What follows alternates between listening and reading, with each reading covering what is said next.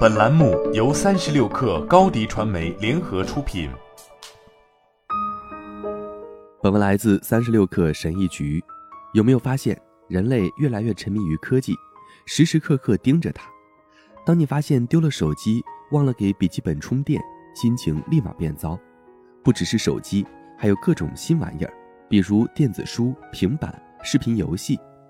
技术的进步是空前的。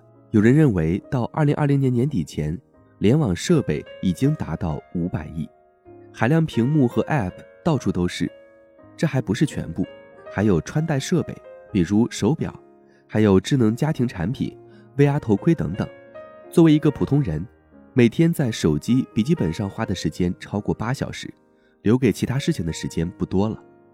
在线上有很多事可以做，人们离现实世界越来越远。很多人在问，将大把时间留在手机和笔记本上，真的健康吗？具体还要看个人而定。在设备上花八到十二小时并没有错，具体要看你用来做什么。技术已经改变世界，未来会继续改变。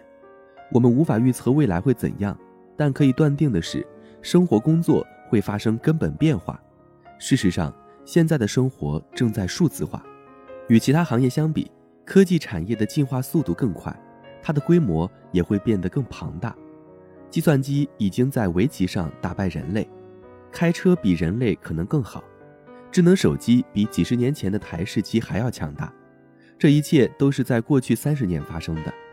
有些人觉得科技进步的速度在放慢，这不是事实。技术更快了，更便宜了，更平易近人了。科技给世界带来的冲击超乎了人们的预料。在 AI、3D 打印、VR 的助推下，我们正在进入新时代。它与之前预料的完全不同，因为变化如此剧烈。有人认为新的经济正在成长，它以信息而非资源为基础。这次变革会给社会带来怎样的影响，我们现在还不知道。但可以确定的是，它会改变我们的生活和工作。毫无疑问，科技正在改变我们的生活，在很短的时间内。我们生产的东西多了很多，有了科技，我们可以探索新领域。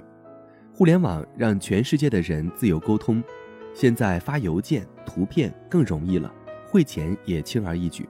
我们坐在家里，点几下鼠标就能完成。正如之前的科技一样，互联网完全改变了生活，改变了沟通方式，改变了商业，连我们如何度过闲暇时间都变了。但这些变化也带来了危机。威胁安全、身份保护、隐私，我们应该好好理解科技带来的负面影响。只有知道风险，才能保护好生活。好了，本期节目就是这样，下期节目我们不见不散。